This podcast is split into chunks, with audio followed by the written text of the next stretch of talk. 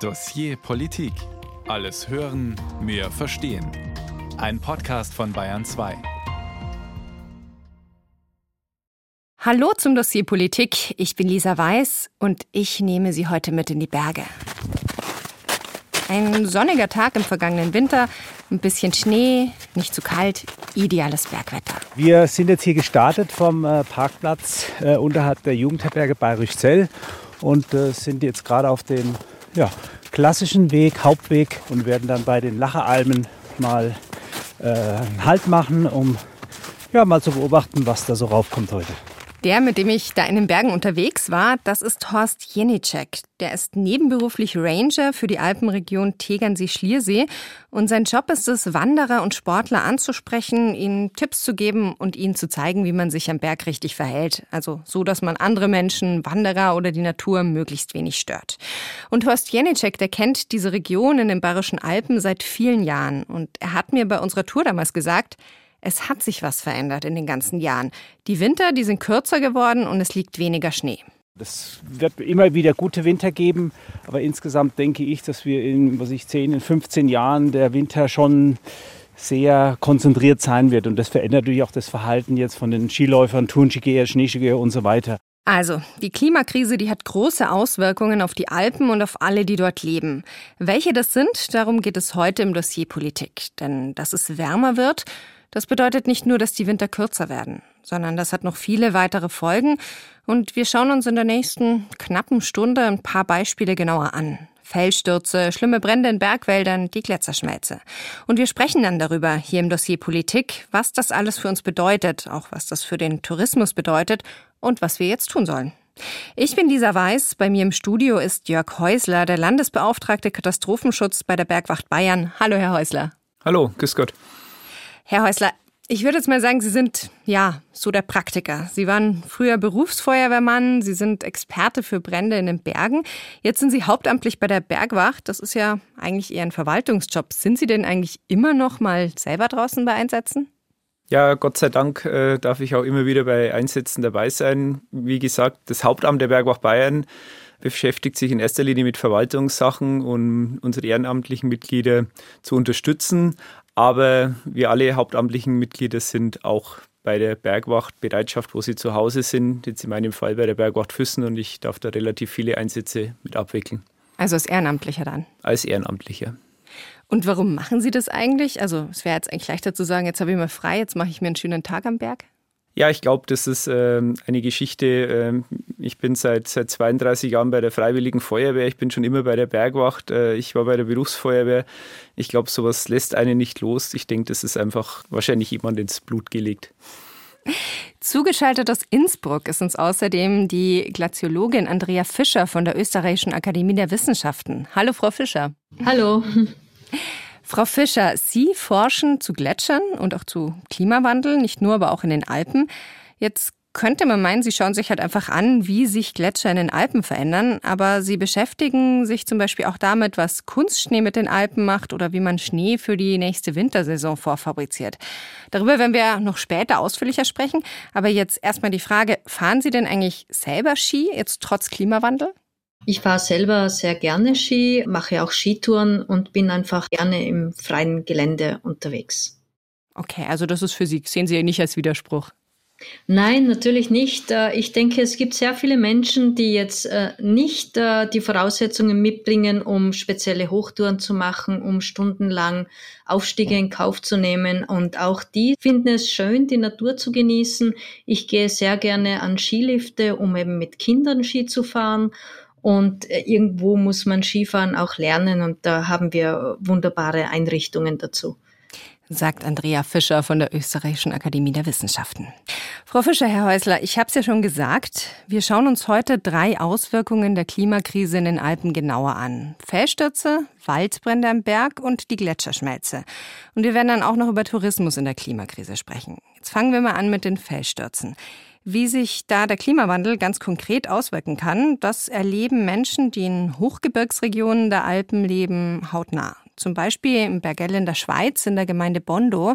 Vor rund sechs Jahren, da gab es in diesem kleinen Dorf einen der größten Bergstürze der letzten Jahrzehnte in den Alpen. Vom Piz Cengalo, der ist mehr als 3300 Meter hoch, da sind mehrere Millionen Kubikmeter Gestein abgebrochen. Acht Menschen sind verschüttet worden. Es war eine Tragödie. Und die Folgen davon, die sind in diesem kleinen Dorf immer noch sichtbar. Aber besonders spürbar sind sie für die, die in den Bergen rund um Bondo arbeiten. Kilian Neuwert, der hat sich diese Region schon oft angeschaut, jetzt war er nochmal da und hat beobachtet, wie es den Menschen dort geht, sechs Jahre nach dem Bergsturz. Das Feuer knistert im Holzofen, erwärmt das Nudelwasser. In der engen Küche der Sache-Fourin-Hütte auf rund 1900 Metern Höhe richtet Wirtin Daniela Rotter das Abendessen her. Draußen auf der Terrasse sitzen Kletterer beim Bier. Die Berge des Bergels üben eine gewaltige Anziehungskraft aus, allen voran der Piz Badile. Ein Alpinist, der etwas auf sich hält, muss mindestens einmal in seinem Leben hier gewesen sein. Deutsche, italienische, polnische und englische Gesprächsfetzen wehen durchs Küchenfenster. Das Publikum ist international. Sie freuen sich so sehr und sie bewundern alles und sie sind alle so glücklich, wenn sie daherkommen. Die Kletterer kommen, obwohl die Hütte seit dem Bergsturz am nahen Pizzcengalo vor sechs Jahren schwieriger zu erreichen ist. Sie lassen sich kaum abschrecken von einem sehr langen und schwierigen Zustiegsweg zur Hütte. Der wurde angelegt, weil der einst kurze Weg seit den Ereignissen als zu gefährlich gilt. Andere Gäste, Wanderer beispielsweise, fehlen deshalb inzwischen, schildert Luca Giovanoli an einem Holztisch neben dem Brunnen auf der Terrasse. Er ist der Vorsitzende der örtlichen Alpenclub-Sektion, der die Hütte gehört. Die Tageswanderer, die bleiben aus und die werden sehr wahrscheinlich auch äh, ausbleiben. Äh, man muss zuerst den alten Weg wieder äh, eröffnen können, aber im Moment ist der äh, Bundaska-Tal immer noch gesperrt, weil die ist in einer Gefahrenzone drin. Einst ließ sich die Hütte in rund eineinhalb Stunden von einem Parkplatz im Bondaska-Tal aus erreichen. Heute braucht man etwa fünf Stunden. Der Parkplatz im Bondaska-Tal verschüttet von Geröllmassen infolge des Bergsturzes im August 2017. Damals starben acht Menschen. Zuerst brachen rund drei Millionen Kubikmeter Gestein aus der Nordostflanke des Pizzcengalo und ein Schutzstrom ergoss sich durchs Bondaska-Tal hinab in Richtung des 200-Einwohner-Dorfes Bondo. Da es bereits zuvor Bergstürze am Cengalo gegeben hatte, gab es ein Überwachungssystem. Bondo konnte gewarnt und evakuiert werden. Ein Auffangbecken für das Geröll verhinderte zunächst Schlimmeres, doch es wurde noch mehr Schlamm und Geröll hinabgespült. Das Becken reichte nicht aus, Straßen und Häuser wurden zerstört, Brücken beschädigt. Wie genau es zu dem Ereignis kam, Dafür gibt es für Experten keine einfache Antwort. Ganz plötzlich entstünden solche Bergstürze selten, sagt Christian Wilhelm. Wilhelm ist im Amt für Wald- und Naturgefahren des Kantons Graubünden Leiter des Bereichs, der sich um den Schutz vor Naturgefahren kümmert. So große Bergstürze, die reifen, Anführungszeichen, wie wir sagen, also die entwickeln sich über Jahrhunderte, eventuell Jahrtausende. Und mit der Verwitterung über die Zeit können eben Spalten entstehen, Wasser dringt ein und das gibt Kluft, Wasserdruck und es kann sich mit der Zeit eine solche instabile Lage einstellen, dass dann mit der Gravitation eine unaufhaltsame Bewegung talwärts entsteht. Im Falle des Pizzcengalo ist erwiesen, dass viel Wasser ins Gestein eingedrungen war. Der Klimawandel, konkret der Temperaturanstieg, könnte dabei ein entscheidender Faktor gewesen sein, sagt Christian Wilhelm. Gesichert war, dass Wasser aus verschiedensten Quellen, sei es aus auftauendem Permafrost, sei es aus Gletscher, der geschmolzen ist, es war sehr warm in dieser Höhe, sei es aus Niederschlagswasser, das schon in den Spalten war und so weiter. Also, dass das mitgespielt haben dürfte beim Auslösen, also beim unmittelbaren Trigger des Bergsturzes. Im Tal, unten in Bondo, übertönen Baumaschinen das Rauschen des Bondaska-Bachs, durch dessen Bett sich die Schlammmassen vor sechs Jahren herabgewälzt haben. Gemeindepräsident Fernando Giovanoli. Früher war alles grün und Flussbett mit Bäumen zum größten Teil gefüllt. Wir hatten einen schönen Campingplatz in den Lerchenwald. Das gibt nicht mehr. Die Wunde ist groß. Bei den Menschen sind seelische Narben geblieben. Das ist in Gesprächen zu spüren. Angst scheinen sie hier aber nicht zu haben. Respekt aber sehr wohl, denn die Menschen in der Region wissen um die Gefahren. Wie zur Mahnung liegt in einem der Gärten ein Felsblock, groß wie zwei Kühlschränke, ihm zieren Lettern, Cengalo ist da zu lesen. Gerade wird die Bundesstraße im Bereich des Ortes neu befestigt. Das Bachbett wird eingehegt, Schutzwälle werden gebaut, die Brücken wurden erneuert. Alles Vorsichtsmaßnahmen. Der Cengalo kann schließlich wieder Felsen speien. Deshalb wird er mit Messtechnik überwacht. Doch wie es oben in den Bergen über Bondo weitergehen soll, ist noch immer nicht ganz klar. Eine der Hütten, die Schora-Hütte, ist seit sechs Jahren geschlossen. Sie liegt in der Sperrzone. An einem neuen Weg hinauf wird gearbeitet, doch die Berge rund um die Schora-Hütte sind weiter offiziell tabu. So vieles habe der Bergsturz verändert, sagt der örtliche Bergführer und Kenner seiner Heimat Marcel Schenk. Für uns hier in der Region ist natürlich einfach ein, schöner Fleck, der fehlt. Und das, das, es fehlt einfach schlussendlich ein Tal oder ein Talkessel mit äh, wunderschönen Touren. Das ist sicher einschneidend, aber äh, ja, man muss, man muss schlussendlich mit dem leben und das Beste daraus machen. Das Beste daraus machen. Das ist auch das Motto auf der Sache Fourret Hütte. Luca Giovanoli. Klar, im Sommer, wenn so plötzlich äh, starke Gewitter kommen, so, ja, man, man ist sicher ein bisschen verspannt, oder man kann sagen, oder? Also, aber ich denke, jetzt sind im August sind es denn sechs Jahre her und ja, man, man muss halt mitleben können. An dem Gipfel, den die meisten Gäste der Hütte erklettern wollen, am Piz Badile, hat sich ohnehin erstmal nichts geändert. Und so hoffen sie bei der örtlichen Alpenclub-Sektion darauf, dass bald eine Lösung gefunden wird, um wieder einen neuen Weg hinauf zur Sache-Fourret-Hütte zu bauen. Kilian Neuwert über das Leben der Menschen in Bondo, sechs Jahre nach dem großen Felssturz. Zugeschaltet aus Innsbruck ist uns hier im Dossier Politik die Gletscherforscherin und Klimaexpertin Andrea Fischer. Frau Fischer, wir haben gerade gehört, der Klimawandel soll möglicherweise entscheidend gewesen sein für diesen Bergsturz. Wie sehen Sie denn das? Solche großen Bergstürze sind immer multikausal, haben unterschiedlichste Ursachen, die irgendwann einen Auslöser, einen Trigger zusätzlich noch erfahren und dann setzt sich die Masse in Bewegung. Natürlich spielt der Permafrost, der auftauende Permafrost eine Rolle, aber auch insgesamt gehören diese Art von Ereignissen zum Naturraum in den Alpen und kommen in allen klimatischen Gegebenheiten vor. Aber kommen solche Felsstürze jetzt häufiger vor als früher? Haben Sie da Daten? Wir müssen damit rechnen, dass in Zukunft diese Ereignisse häufiger werden als früher. Wenn man sich die Paleodaten aber anschaut, sieht man auch in den letzten Jahrtausenden immer wieder Häufungen von Bergstutzereignissen. Die Ursache dieser Häufungen ist unklar. Es könnte sein, dass das mit verändertem Niederschlagsverhalten zusammenhängt. Das spielt dann auch im Zuge des menschgemachten Klimawandels eine Rolle, weil wir vermehrt mit Starkniederschlägen rechnen müssen, die auch Auslöser sein können können durch eben den vorher angesprochenen Kluftwasserdruck. Es ist aber auch möglich, dass diese Häufung von Paleoereignissen mit Erdbebenaktivität in Zusammenhang steht. Gemein ist allen diesen Ereignissen, wenn einmal etwas in Bewegung kommt, wie im Bondotal, dauert es Jahre oder Jahrzehnte, bis es sich wieder stabilisiert und kann Folgewirkungen haben. Äh, so gibt es immer wieder verstärkte Aktivität und Inaktivitäten. Sie haben jetzt immer wieder den Begriff Palio verwendet. Könnten Sie das vielleicht kurz erklären? Wir haben ja nur sehr kurze Aufzeichnungen im geologischen Hinblick äh, aus dem Alpenraum, nur wenige hundert Jahre.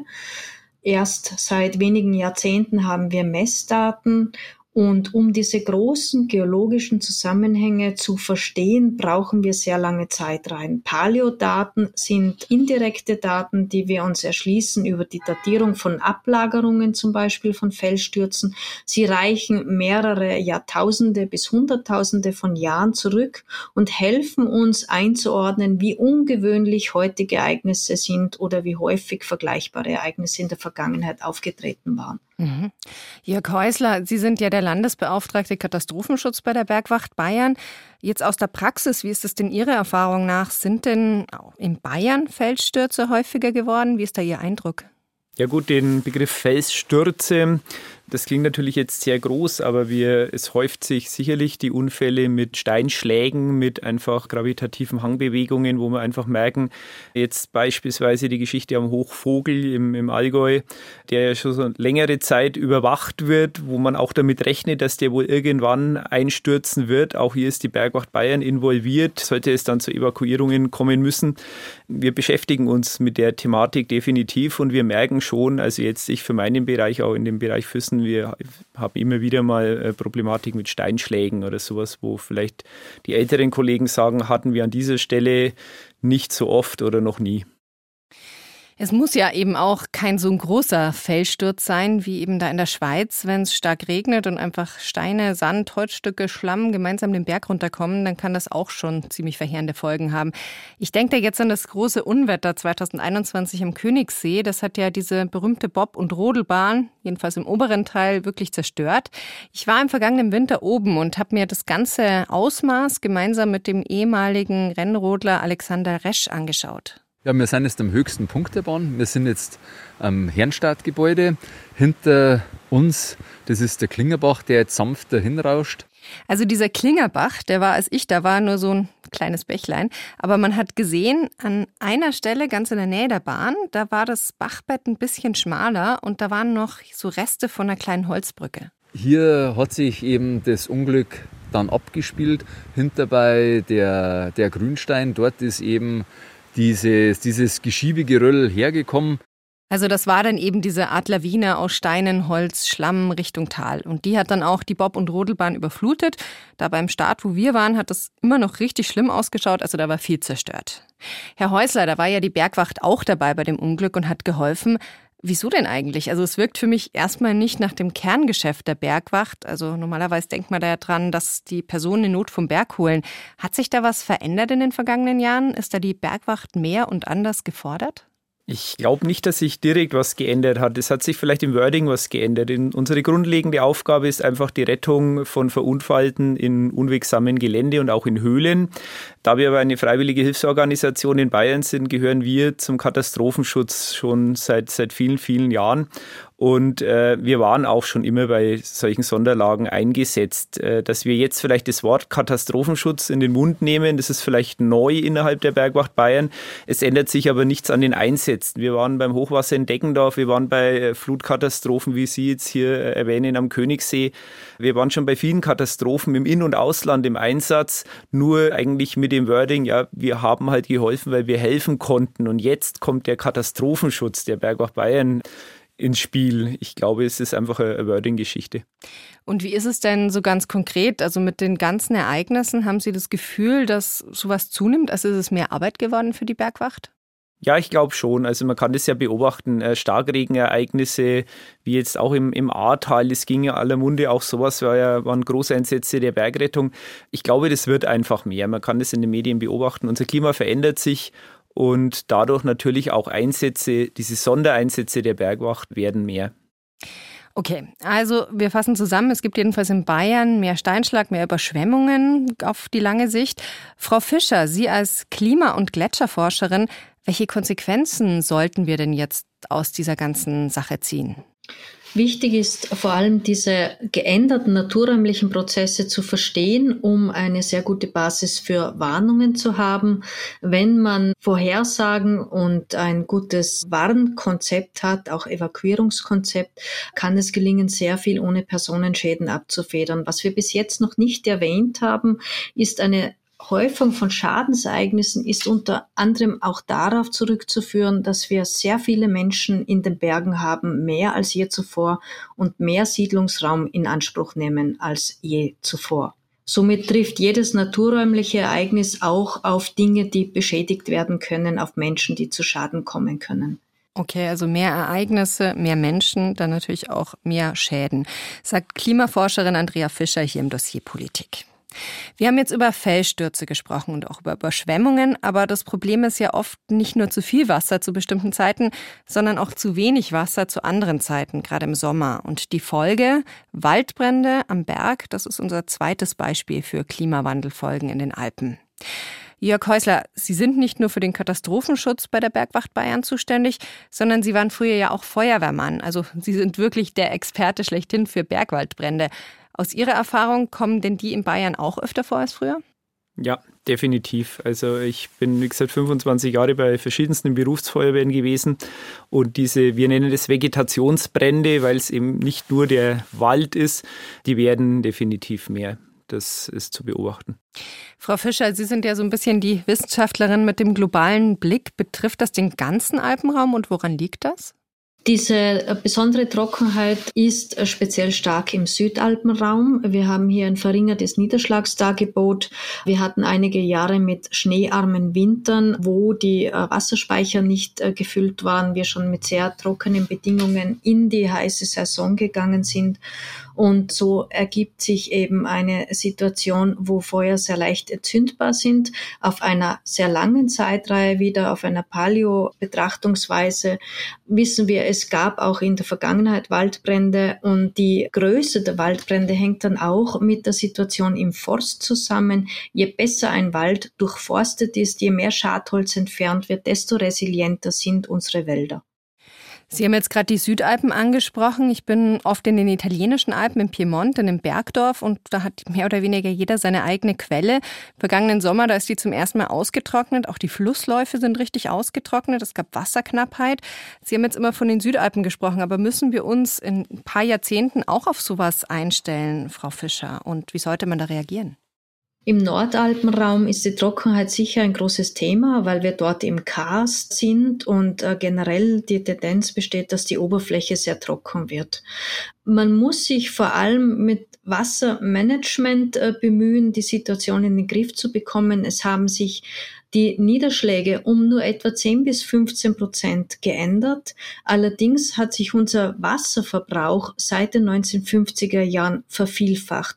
Hier ist ein guter Hebel, wo wir ansetzen können, um die Folgen für die Bevölkerung zu minimieren, einfach das Wasser, das wir haben, gut einzusetzen, gut zu managen, Programme zu machen, wie wir mit knapperem Wasser umgehen können. Okay, das ist auf jeden Fall ein Auftrag.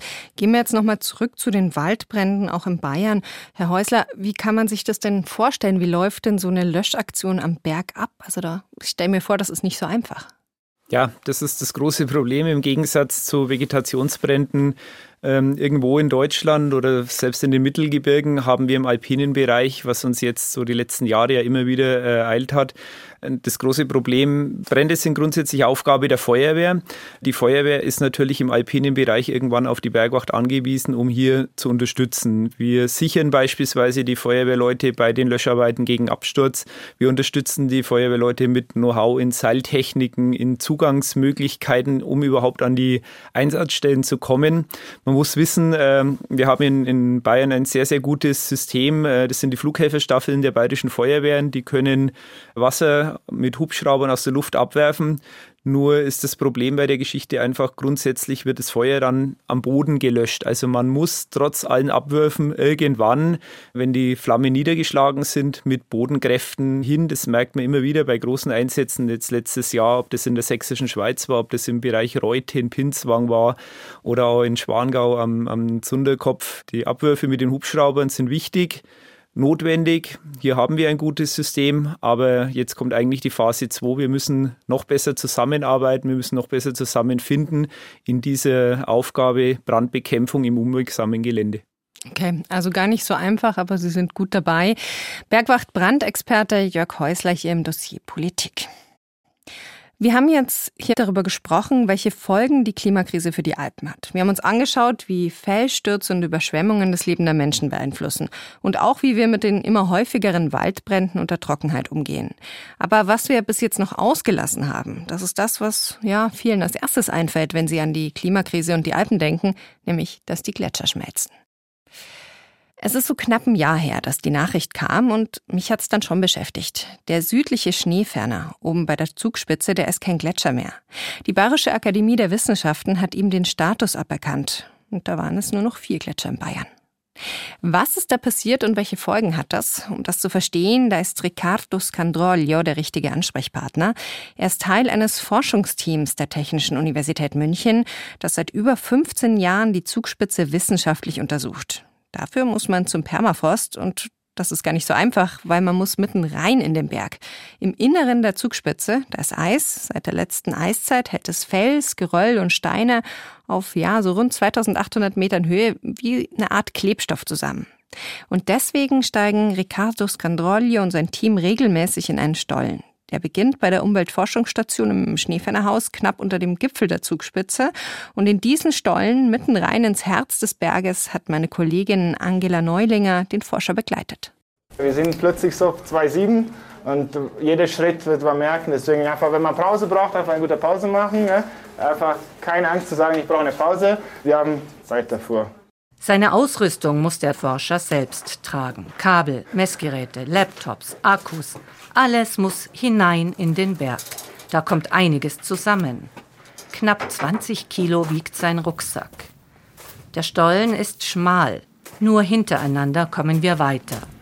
Die ersten fünf Minuten unseres Weges gibt es noch Licht. Hier sind wir auch auf der Südseite und jeder Schritt, den wir machen, wird es immer ein bisschen kälter und wird es immer mehr Richtung Permafrost. Also da hinten ist sozusagen unser Messbereich. Der Messbereich liegt hinter der Nordflanke der Zugspitze. Diese schattige Felswand zieht sich hinauf bis 2962 Meter. Und genau dahinter, im Inneren der Zugspitze, befinden wir uns nun auf dem Weg zum Permafrost. Permafrost ist sehr abhängig von der Lage. Es muss in schattigen Bereichen sein, deswegen meistens sind steile Nordwände, die im Winter schneefrei bleiben. Das erlaubt die Temperatur, die Kälte von dem Winter reinzukommen in den Felsen und dass der Kern vom Berg gefroren bleibt. Um den Permafrost zu finden, müssen wir noch weiter in den Berg hinein, stetig bergauf. Nun weisen uns nur noch unsere Stirnlampen den Weg. Ohne dieses Licht ist es hier rabenschwarz. Kein Laut dringt von der Außenwelt herein. Nach weiteren zehn Minuten Aufstieg ist es endlich soweit. Vor uns liegt eine wunderbare Welt aus Eiskristallen. Wir sind mitten im Permafrost. Alles um uns herum ist gefroren. Boden, Wände, Felsen, überall Eis. Hier geht es nur noch auf allen Vieren weiter. In den Felswänden stecken Temperaturfühler. Die Forscher haben sie vor 15 Jahren angebracht. Seither wird die Temperatur des Berges ständig gemessen. Riccardo Scandroglio packt sofort seine Instrumente aus und beginnt mit den Messungen.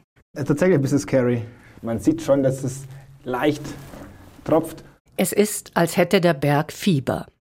Im Inneren des Berges sind die Jahreszeiten genau umgedreht. Es dauert, bis die Kälte des Winters oder auch die Wärme des Sommers durch die dicken Felsmassen von außen nach innen dringt. Deshalb ist jetzt im Sommer im Berg tiefster Winter und es ist besonders kalt. Minus zwei Grad herrschen derzeit im tiefsten Inneren der Zugspitze.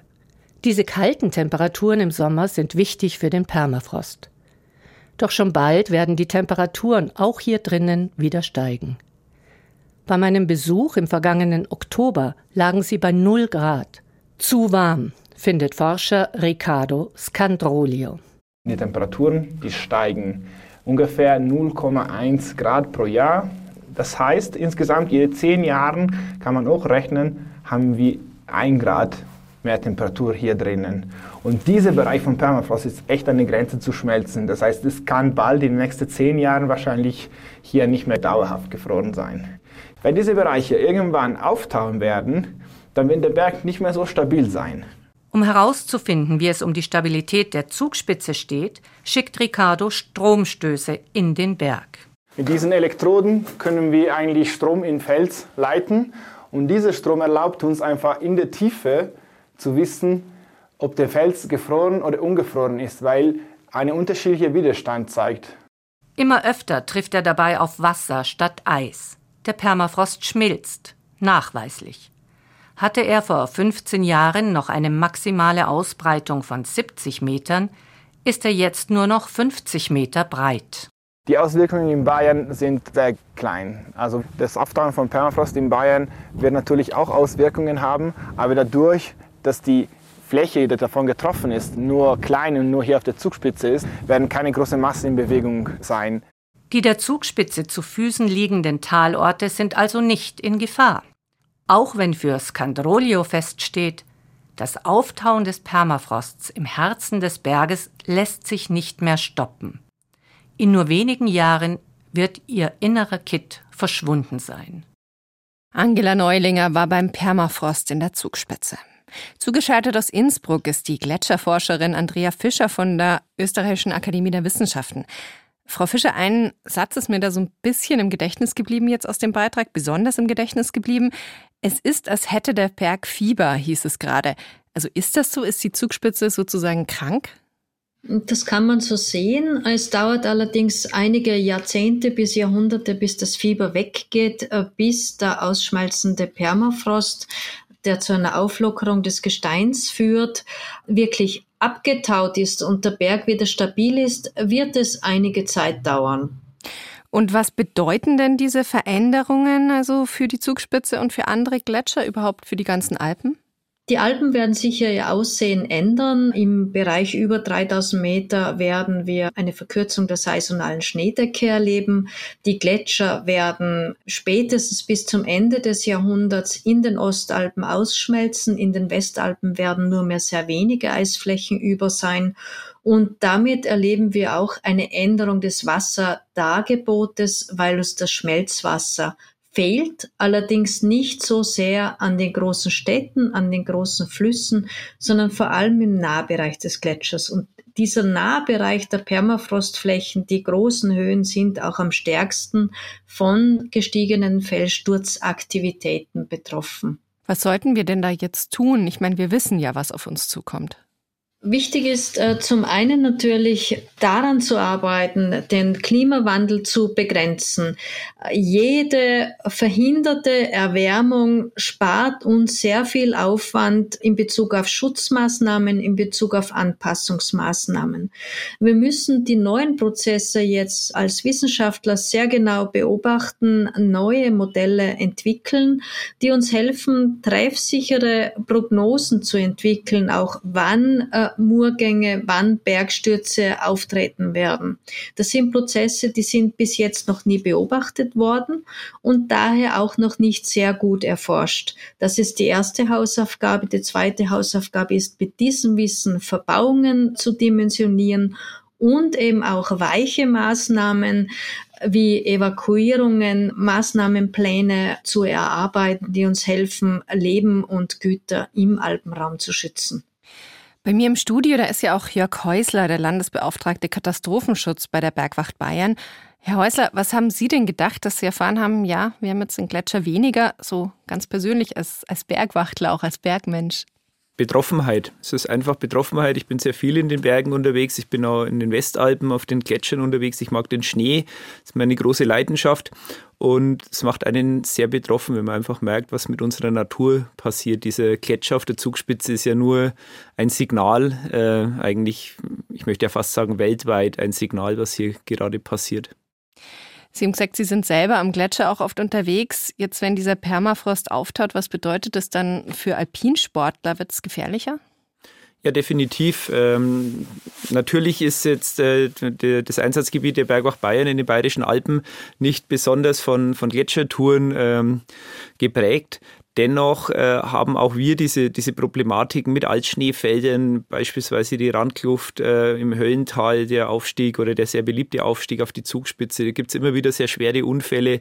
Ähm, das werden wir definitiv merken. Wir werden auch die, die ganze Geschichte merken, wie bewegen sich die Menschen überhaupt in den Alpen? Es werden ja letztendlich die Skitourensaison wird kürzer, man wird früher vielleicht doch in dem Bereich Altschneefelder unterwegs sein. Hier passieren jedes Jahr im Frühjahr sehr viele Unfälle.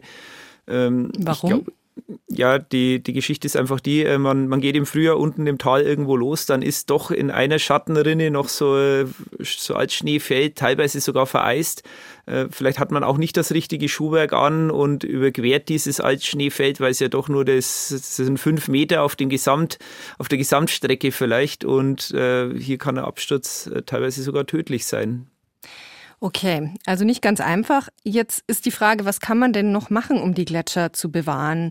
Frau Fischer, Sie haben ja schon gesagt, Klimawandel aufhalten, wenn möglich. Jetzt haben Sie ja auch dazu geforscht, zum Beispiel, dass man Gletscher abdeckt oder dass man Schnee für die nächste Wintersaison vorfabriziert. Bringt das denn was, Frau Fischer? Für die Skigebiete und den Skibetrieb bringt das etwas und auch im Bereich Verletzungsprävention, weil ja gerade freiliegende Felsen in Pistennähe auch äh, sehr gefährlich sein können. Aber man kann mit all diesen Maßnahmen, die wir nur punktuell einsetzen können, nur Schmelze verzögern, nie aber verhindern. Das macht es uns nur leichter, uns über Jahrzehnte, über völlig geänderte Bedingungen einzustellen, auch mit der Infrastruktur, Lifte neu zu bauen, Pisten neu anzulegen. Äh, hilft uns aber nicht weiter darüber hinweg, dass wir das angehen müssen. Sagt Gletscherforscherin Andrea Fischer. Auch für den DRV, den Deutschen Alpenverein, ist der Klimawandel und auch dessen Folgen ein riesiges Thema. Der Verein, der hat Journalistinnen und Journalisten vor ja, rund zwei Wochen zu einer Wanderung im Ötztal eingeladen. Da ging es zum einen um Sachen wie nachhaltigen Hüttenbau und Gefahren für Wanderer durch die Folgen der Klimakrise und zum anderen konnten sich die Teilnehmerinnen und Teilnehmer der zweitägigen Wanderung die Auswirkungen der Klimakrise vor Ort anschauen. Mein Kollege Georg Bayerle ist Alpinjournalist. Er hat sich immer wieder kritisch mit den Folgen des Alpintourismus und der Klimakrise auseinandergesetzt. Mit ihm habe ich vor der Sendung gesprochen und meine erste Frage an ihn war, als ihr da im Ötztal wart und als ihr da so gewandert seid, was habt ihr denn gesehen von den Folgen der Klimakrise? Wir waren in einem hochinteressanten Gebiet der Ostalpen unterwegs, ganz im hintersten Ötztal, im Gurglertal eigentlich. Da breitet sich der Gurgler ferner aus und eine bekannte Alpenüberquerung führt darüber von Obergurgel aus über die Langtaler Eckhütte, Ramolhaus und dann auch Similaun. Also das sind Namen, äh, die jetzt wirklich viele kennen werden, die da schon mal unterwegs waren. Und das hat eine Tradition, die weit über ein Jahrhundert zurückgeht. Man kennt also die Landschaft, wie sie sich damals ausgebreitet hat. Und die Wege sind eben vor dem Hintergrund dieser alten Gletscherlandschaft entstanden. Man konnte bis vor ungefähr einem halben Jahrhundert von der einen Hütte zur anderen mehr oder weniger ebenerdig über den Gletscher gehen. Jetzt ist dort nur noch nackter Fels, Gletscherschluff, Sand, Schutt. Also die Landschaft hat sich total verwandelt. Mit dabei war Tobias Hipp. Er ist Geologe und Klimaexperte des Deutschen Alpenvereins. Wo wir jetzt hier unterwegs sind, ist sagen wir mal vor 50 bis 100 Jahren einfach noch richtig fette Eismassen durchgeflossen. Hier konnte man eigentlich ja, problemlos von der einen Talseite zur anderen rüber marschieren über die glatte Gletscherfläche. Und heute ja, Schuttflächen, Steine, Felsplatten, eine Riesenschlucht hinter uns, 100 Meter tief, wo man rüberkommen muss. Ja. Okay, also die Lage ist mit Sicherheit nicht einfacher geworden. Haben denn die Menschen im Ötztal mittlerweile Konsequenzen gezogen? Also hat sich da einfach auch im Denken was verändert? Ja, bis jetzt, ich meine, das Ötztal, Stichwort eben Obergurgel, Hochgurgel und dann vor allem Sölden, steht natürlich für den intensivst industrialisierten Tourismus, insbesondere was den Wintertourismus betrifft. Und da wurde natürlich in der Vergangenheit im Prinzip proportional zum Schwund der Gletscher gegengearbeitet mit Aufrüstung mit Schneekanonen. Also hunderte von Schneekanonen sollen das liefern, was im Winter nicht mehr von selber geschieht und sollen auch den Gletscherschwund kompensieren. Im Sommer äh, auf der Weltcup-Piste am Rettenbach ferner kann man sehen, wie mit schwerstem Gerät Gelände korrigiert wird, weil statt des flachen Gletschers plötzlich steile Felshänge rauskommen, wo zwischendurch äh, eine Situation entstanden ist, dass der Skiweltcup nicht mehr hätte stattfinden können, wenn man das nicht glättet sozusagen. Auf der anderen Seite hat das Ötztal jetzt neu im vergangenen Jahr einen Klimabeauftragten eingestellt. Also sprich, ja, man will irgendwie diesen Spagat bewerkstelligen, aber ob der gelingt, das ist sehr fraglich und interessant auch die Lösung dieses Wegs, der nicht mehr über den Gletscher verläuft, sondern wo jetzt plötzlich diese Schlucht dazwischen lag, was der Tobias Hippe ja geschildert hat hat man im Prinzip mit einer neuen touristischen Attraktion bewältigt. Also man hat eine 600.000 Euro teure Hängebrücke äh, da drüber geschwungen, an schweren Stahlseilen oder Drahtseilen hängend. Ähm, natürlich ein spektakuläres Ding, aber eben zum Beispiel der Deutsche Alpenverein sieht das sehr kritisch. Für uns von DRV war diese Sache mit der Brücke tatsächlich eine schwierige Fragestellung, eine schwierige Sache.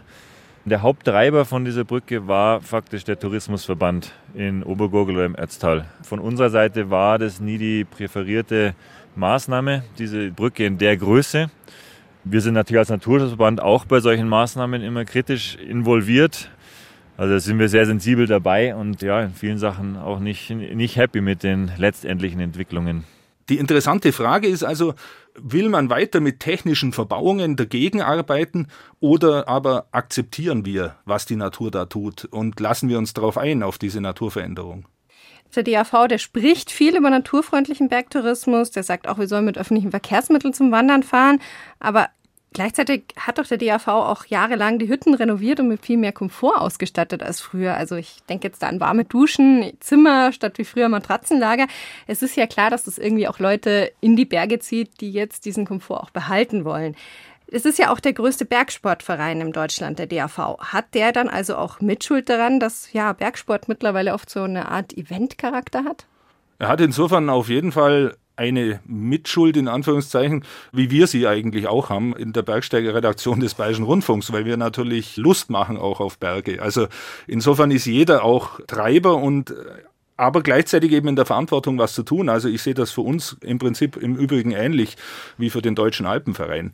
Und diese Entwicklungen wurden auch immer schon kritisiert. Der Alpenverein mit über 320 Berghütten ist der größte Gastgeber im Alpenraum. Allein das ist ja schon ein eine Zahl, die da sehr beeindruckend ist und die zeigt, welche große Rolle er spielt.